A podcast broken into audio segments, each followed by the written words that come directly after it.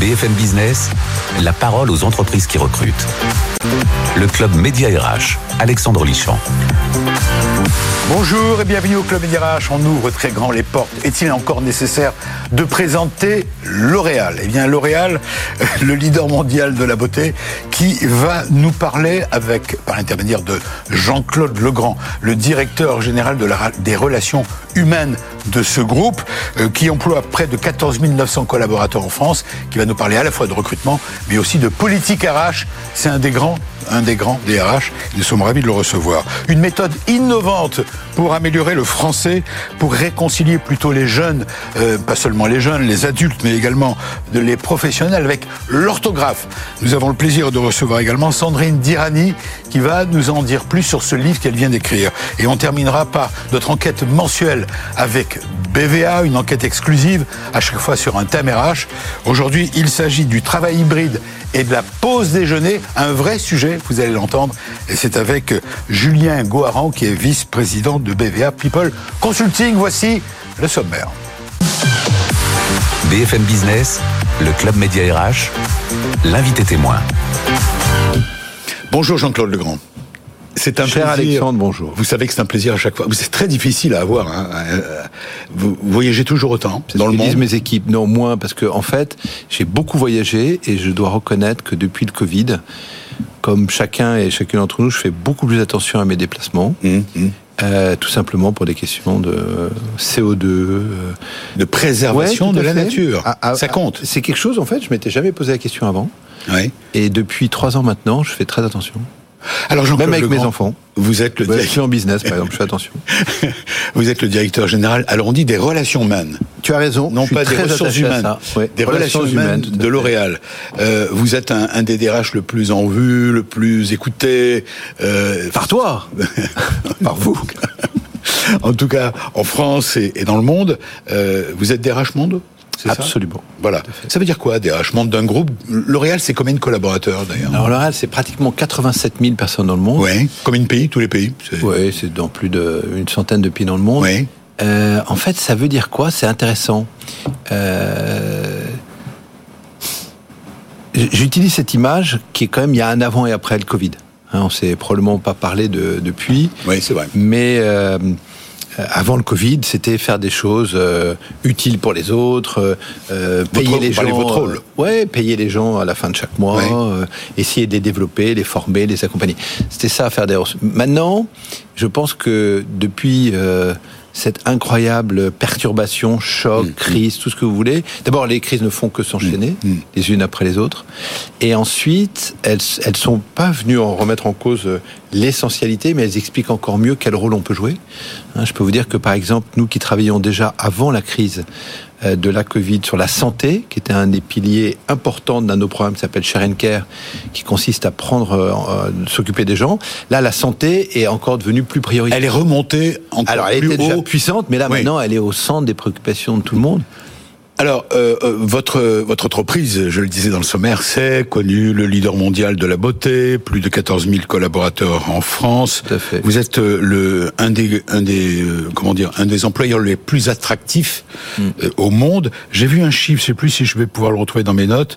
Je crois que vous recevez un million, c'est ça? Plus d'un million de candidatures reçues en 2022. C'est énorme. La candidature spontanée chez L'Oréal, tout le monde, et notamment chez les jeunes, j'imagine, c'est une forme de rêve aller travailler chez vous. Alors, ce que comment, comment, vous l'expliquez Alors, nous, ce qu'on veut faire, c'est que ça reste un rêve, parce que le nombre de fois où j'ai eu la chance de rejoindre L'Oréal il y a une trentaine d'années, le nombre de fois où on m'a expliqué qu'après la génération Y, puis euh, la génération, euh, je sais pas, euh, Z, W, et là maintenant on parle déjà des alphas. Oui, euh, on a franchi une étape. Ah on oui, on relance le calendrier et on repart dans les alphas.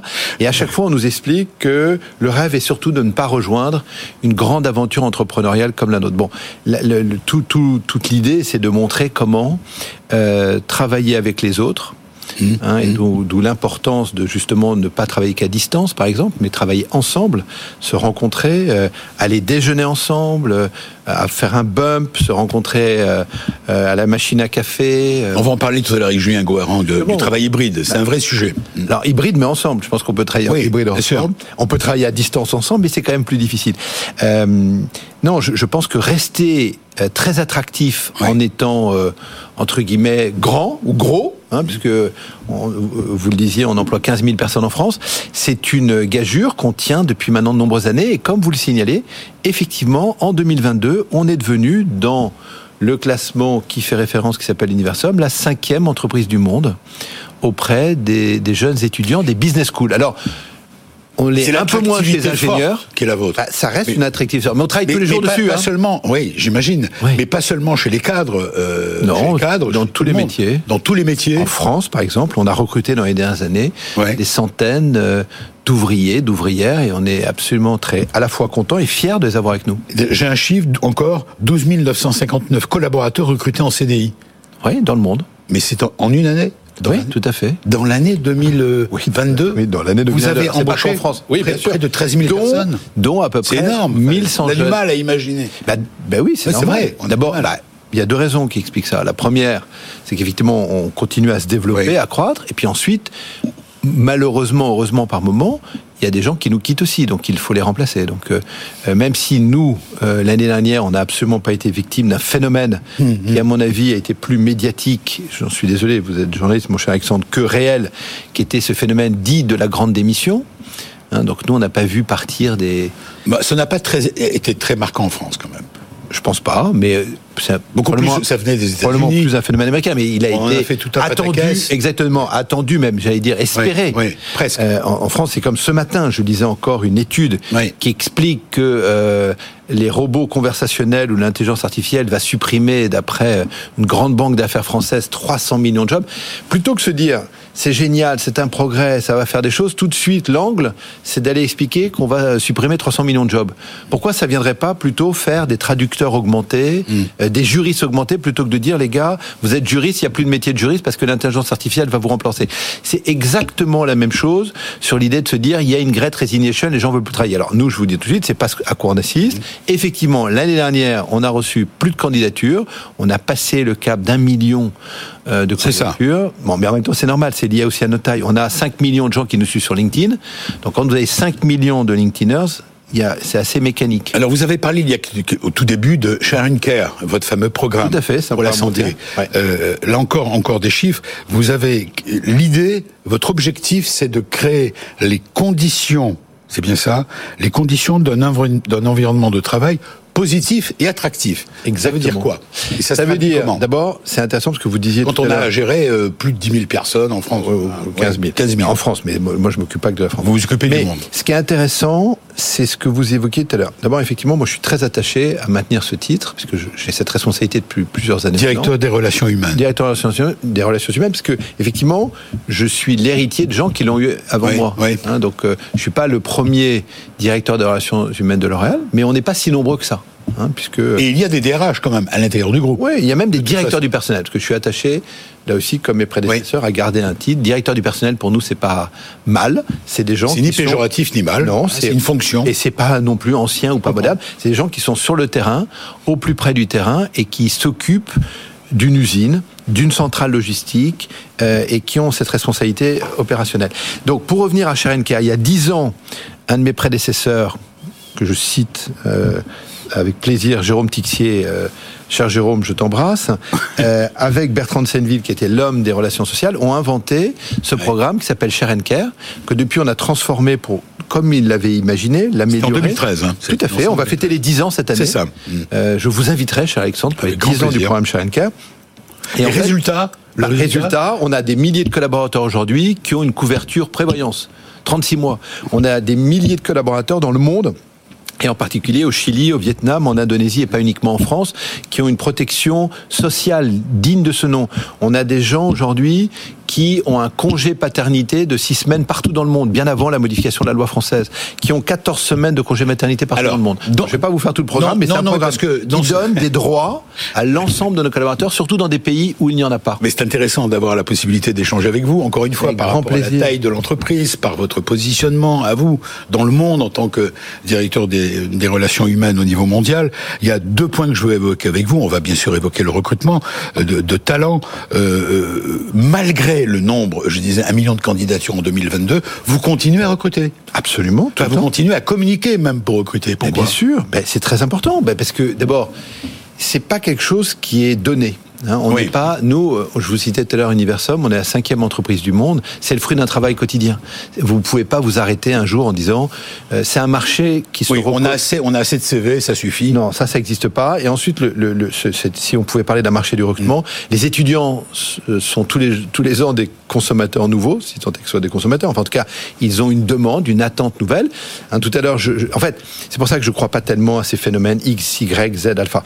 Moi, je pense que c'est avoir 20 ans. Donc, Qu'est-ce que ça veut dire avoir 20 ans Qu'est-ce que et on a tous eu 20 ans Qu'est-ce que ça veut dire avoir 20 ans en 2023 Quand on vous dit l'année dernière, on venait vous rabattre les oreilles en vous disant le monde sera dans le métaverse, qui va rester un phénomène important, mais on va pas tous avoir des cases de réalité virtuelle, n'en déplaise euh, à, des, à, des, à des grands génies américains. Euh, je pense qu'il faut aussi garder hein, euh, un côté très concret très opérationnel. C'est ça qui fait la force de l'Oréal. Alors, dans, dans, ce programme de développement que vous menez, vous, je rappelle que pour ceux qui arrivent en cours de route, vous êtes Jean-Claude Legrand, directeur des relations humaines monde. Pas exactement groupe L'Oréal. C'est comme ça qu'on m'appelle. C'est comme ça qu'on vous présente. Je m'appelle Jean-Claude Legrand. C'est renforcer l'égalité femmes-hommes, j'aurais qu'on en dise un mot, ouais. et accélérer l'inclusion du handicap. Ouais. Ça fait sourire le handicap. Pardon de dire ça. Hein. Non. Pas vous, mais je veux dire, mais même pas tout le monde. Mais euh, quand on parle du handicap, euh, combien de fois il m'est arrivé de dire mais qu'est-ce que vous faites pour le handicap? Et on me sourit, on me dit mais le handicap on est pour, sauf qu'on n'arrive pas à trouver. Non, c'est pas vrai. Euh, j'ai participé à créer, je lui rends aussi hommage à Benjamin Blavier, avec qui, qui est maintenant euh, en charge d'article premier. À l'époque, on s'est réunis, on a créé une initiative qui s'appelle Arpège. Oui, je m'en souviens de Arpège. Oui. C'est l'idée de permettre à des jeunes en situation de handicap de poursuivre leurs études. Là encore, on est une dizaine d'années plus tard, ça fonctionne très bien. Et Comment ça marche chez L'Oréal? Comment ça bah, Très bien, bah, ça marche. On, on, on, a complètement changé nos chiffres. On n'est pas à 6%, on est précisément à 5,6%. Mmh. Mais dans le monde, là encore, on est en direction de l'objectif qu'on s'était fixé avec euh, Jean-Paul Agon euh, à l'époque, et avec Nicolas Hieronymus aujourd'hui, qui est d'avoir 2000 personnes en situation de handicap dans le monde chez L'Oréal, pour avoir en gros 2% de notre force de vente en situation de handicap. Mais c'est vrai que ce n'est pas facile. Pourquoi? Parce que c'est comme tout, c'est comme le changement, c'est comme plein de choses, c'est surtout pour le voisin. Donc accueillir soi-même dans son équipe, voilà, ou permettre à des gens de se sentir suffisamment inclus pour dire j'ai un handicap invisible, je vous en parle aujourd'hui, mmh. j'ai une maladie. Par exemple, là en ce moment, aux côtés d'Arthur Sadoun, on s'engage sur le cancer. On était déjà en train de travailler sur ces questions, on avait pris l'initiative, tout à fait, qui avec beaucoup de courage a fait part de son cancer en étant le premier patron à en parler ici en France, a brisé un plafond, à casser euh, une espèce de truc invisible, à, briser aussi un tabou. Bah, quand Arthur Sadoun dit euh, j'ai eu un cancer, j'en parle à mes collaborateurs et je voudrais emmener d'autres entreprises, on trouve que c'est notre rôle de faire partie de cette coalition, parce que nous, ce qu'on souhaite faire, c'est pas des choses seules, c'est des choses avec les autres. Alors, on pourrait bien sûr évoquer le, euh, le recrutement des collaborateurs de talent, pour le succès présent. Et euh, vous dites, c'est le. Bah, on a d'autres sujets, on a plein de sujets. Malheureusement, on n'aura pas tout le temps. Euh, on a parlé du handicap, on a l'égalité femmes-hommes. Oui. J'ai vu les chiffres là encore. On est à parité aujourd'hui. 2022, vous êtes. Oui, mais on a commencé à travailler à 16 ans sur ces questions. Hmm. Hein, ça fait 16 ans qu'on mesure des chiffres et depuis 16 ans, toujours pareil, quand on a je déteste ce mot de KPI parce que c'est une espèce de truc. Donc nous, on appelle ça. oui, on a des indicateurs. Ben, on est là pour se parler en français. Donc on a des indicateurs. euh, alors les gens vous diront que ça, c'est une particularité, parce que je parle très mal l'anglais. Ça, c'est une autre chose. Euh, c'est un clin d'œil à mon patron. Donc on, on nous, on a des indicateurs. Ces indicateurs, on les monitore depuis maintenant 17 ans. Et donc, ils nous ont amenés euh, sur nos fonctions dirigeantes de 17% de femmes à 50%. Alors, euh, vous venez d'employer un mot en anglais, alors justement, ça va être la, la, séquence suivante, et vous la connaissez puisque vous avez euh, apporté votre soutien à son livre. Je suis ravi pour le décryptage de recevoir Sandrine Dirani. Je maîtrise l'orthographe, c'est son livre qui vient de paraître, c'est tout de suite, dans l'émission. BFM Business, le Club Média RH, Solution RH. Bonjour. Bonjour. Je suis ravi de vous rencontrer également, Sandrine euh, Dirani. Oui, Jean-Claude Legrand a préfacé, est un des deux qui a préfacé votre livre. Vous êtes autrice et conférencière, créatrice de Zéneduc, Zen Educ. Exactement. C'est ça. Mais c'est écrit Z-E-N-E-D-U-C. Je dis juste ça pour ceux qui nous écoutent en radio, sur BFM Business Radio.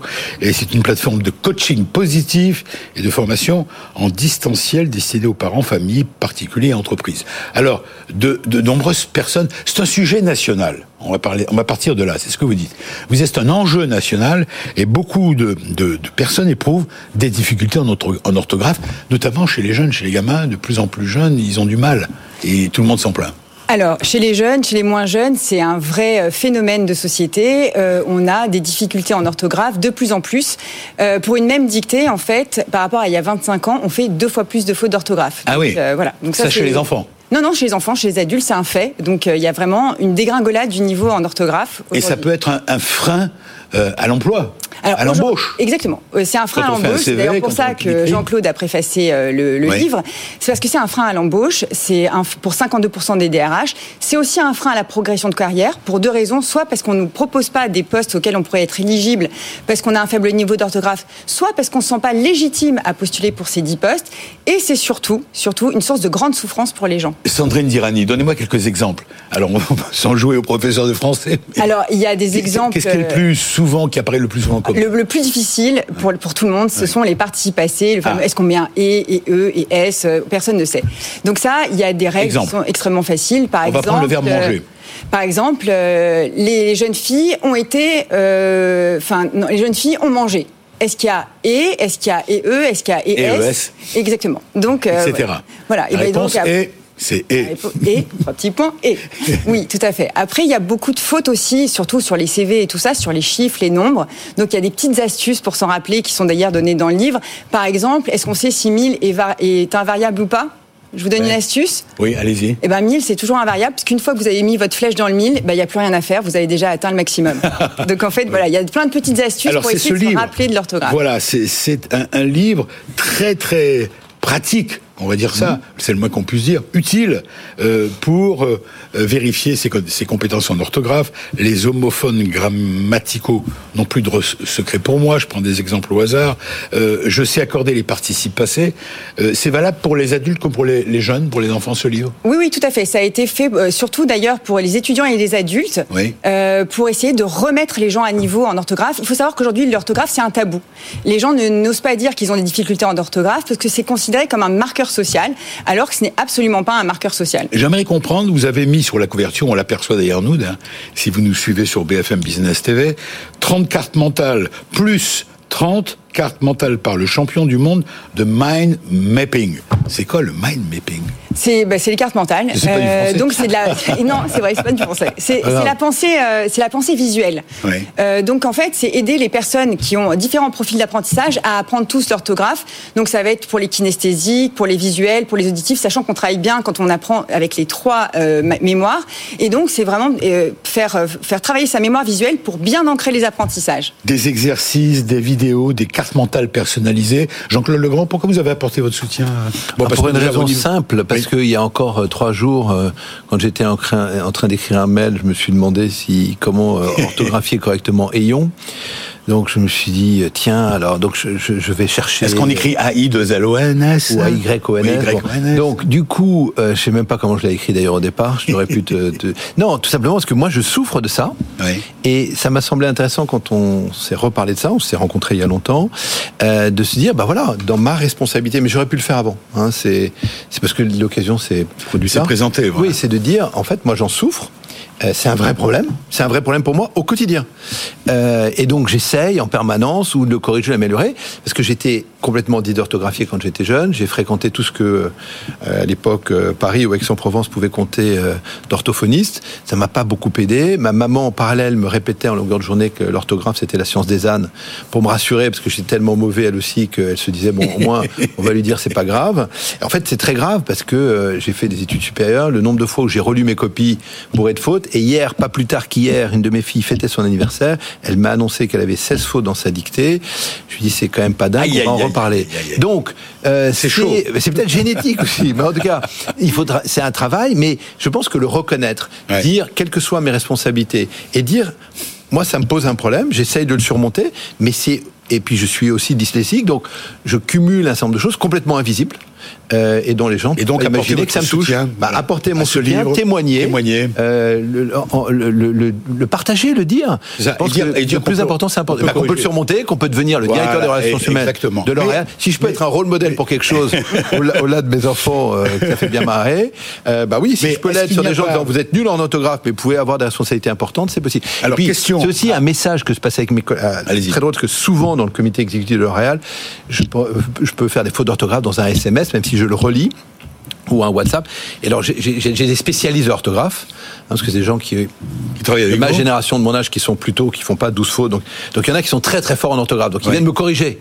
Je t'ai déjà expliqué 100 fois que j'avais un vrai problème. Alors maintenant, j'ai un livre, je te renvoie au livre, essaye de m'aider plutôt que de venir m'accabler en me disant, alors, t'as encore fait une faute là, une faute là. Parce qu'il n'y a rien de plus terrible quand on est aussi mauvais que ce que je le suis, de venir le souligner avec des trucs en rouge. Ça me rappelle mes profs, c'était il y a 50 ans. Sandrine, juste un mot. Euh, est-ce que c'est pas anachronique aujourd'hui, à l'heure où on écrit sur son ordinateur, on travaille avec le correcteur. Mais il se euh, trompe aussi le correcteur, Alexandre. C'est ça. Le correcteur se trompe et en plus, euh, bien écrire, enfin avoir la bonne orthographe, c'est avoir une bonne structuration de pensée, c'est comprendre le sens des mots. Vous restez avec nous, on va découvrir l'enquête exclusive Média RH avec BVA, notre partenaire, l'enquête mensuelle. Et aujourd'hui, nous allons évoquer avec Julien Guaran, qui est le vice-président de BVA People Consulting, un thème important, la restauration des, des salariés. Il se passe des choses, c'est l'enquête. BFM Business, le Club Média RH, décryptage RH.